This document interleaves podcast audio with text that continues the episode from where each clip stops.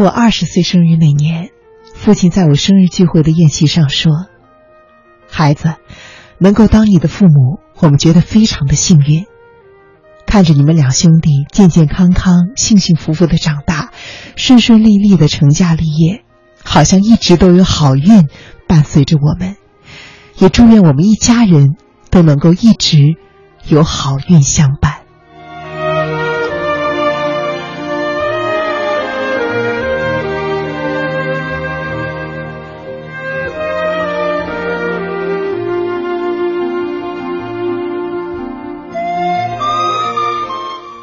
从读书到生活，到组建了新的家庭，我好像一直都很幸运，似乎我真的一路一路在实现这个祝愿。大学毕业，我是班上第一批进入航空公司工作的，后来从航空公司辞职出来，遇到的每一个同事也都很善良，每一个老板都很慷慨，而每一位朋友都很真诚。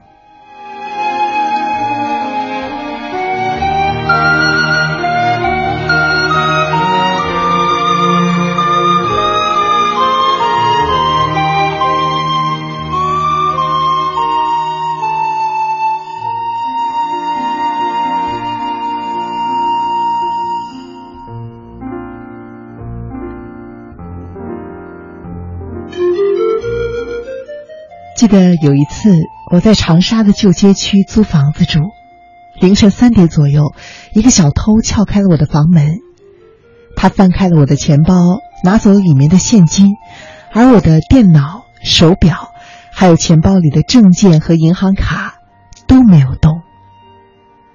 我在想，如果他拿走了我装满公司资料的电脑以及我的证件或是银行卡的话，那我真的会很惨。但是。他没有，所以我到现在都很感激他，也觉得自己很幸运。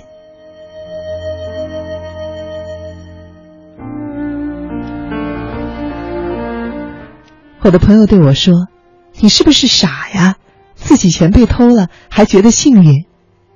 我说：“或许他真的只是那个时候缺钱花了，并不是十恶不赦的人。”要是他拿走我的电脑换钱，拿走我的证件、银行卡来讹诈我，那我是不是就更要哭天抢地了呢？很多时候，我回想起来，我的这种挡不住的幸运，不仅仅是父亲当时的祝愿，或许还真的是上一代遗传给我的。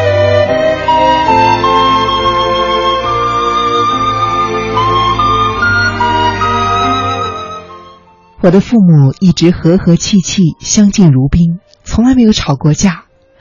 很多时候不是日子一直顺顺利利，而是遇到事情，他们都会换一种心态去对待，去想办法解决。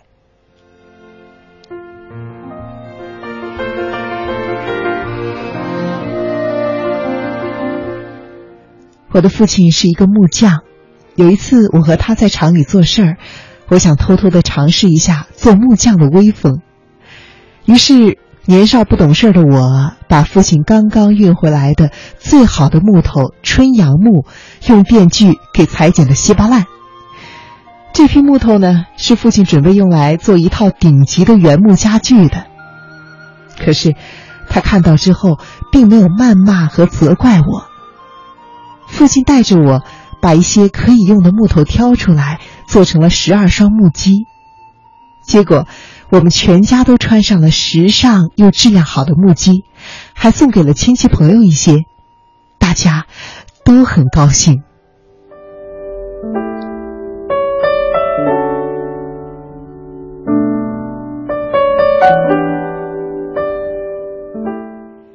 这件事情从此深深的留在了我的脑海中。后来父亲告诉我。为什么当时要这么做呢？他说：“你那么小，又不懂这个，事已至此，打骂又有什么用呢？”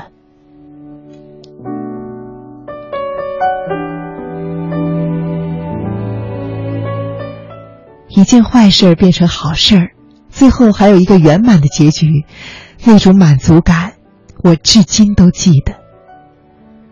父母从来没有跟我说过什么人生大道理，却总是用自己的行动教导我：遇到坏事儿不要责怪，不要怨天尤人，你要拥有把坏事儿变成好事的能力。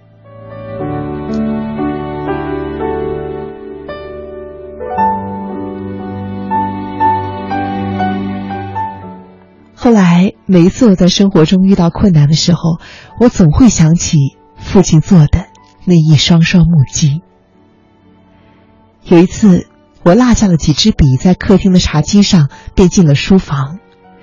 在客厅玩的儿子拿起我的笔，把雪白的墙画得惨不忍睹。等我出来的时候，他知道自己做错了事儿，待在角落里不吭声。我望着他笑了笑，说：“ 来，和爸爸一起到墙上去画一个大鲸鱼，好不好啊？”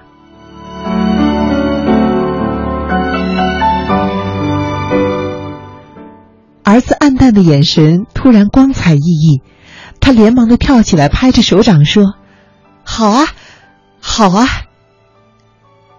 于是，我呢？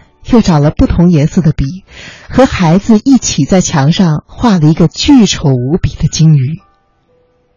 可是那一天，我的儿子很开心，从此之后他就爱上了在鲸鱼下面玩。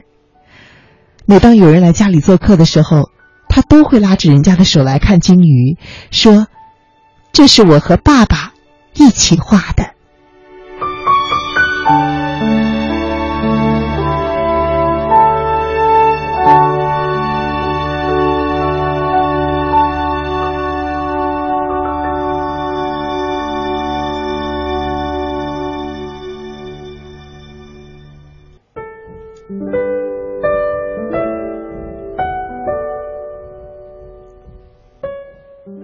我的父亲曾经跟我说过，几十年前他小的时候家里很差，条件很差，经常吃不饱，肚子要挨饿，晚上的漫漫长夜很难熬过。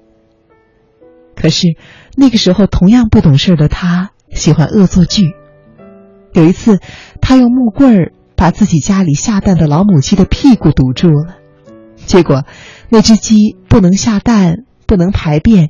被活活给憋死了。你知道奶奶知道了之后做了什么吗？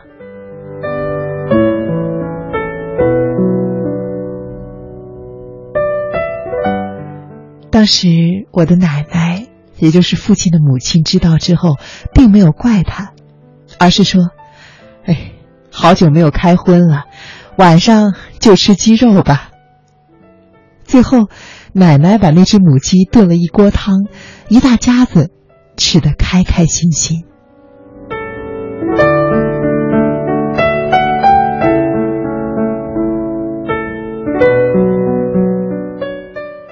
父亲的爸爸，也就是我的爷爷，在去世之前说，想要看我堂妹跳舞，于是我的叔叔就把他女儿从学校接到了医院，在爷爷面前。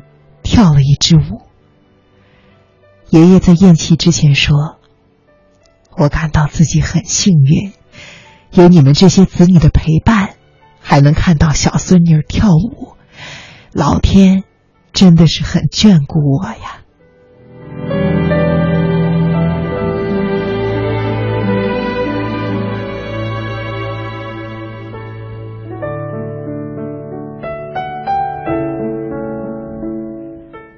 多年来，我不时会觉得，幸运也是一种基因。这种基因是会遗传的，就像在我家一样，它从我的爷爷奶奶遗传给我的父母，而又从我的父母那里再遗传给我。可是，这个世界上真的会有幸运基因吗？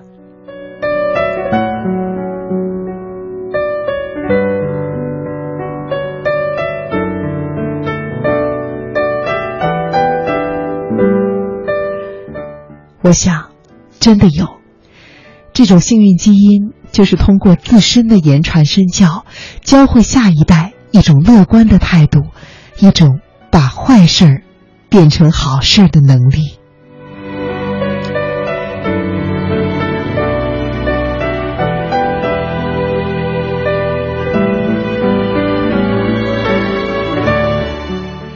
在经济学上有一个概念叫做“沉没成本”，这是指由于过去已经发生的事情造成的，不能够由现在或者是将来做的任何事情改变的成本。一个成功的商人往往不会去追逐沉没成本，而是会想办法尽力的去挽救现在的困境。我们做人做事儿，又何尝不是这样的？已经造成的损失，既然无法避免。难道还要去怨天尤人吗？怨天尤人会伤害他人，又何尝不是对自己的一种继续的伤害呢？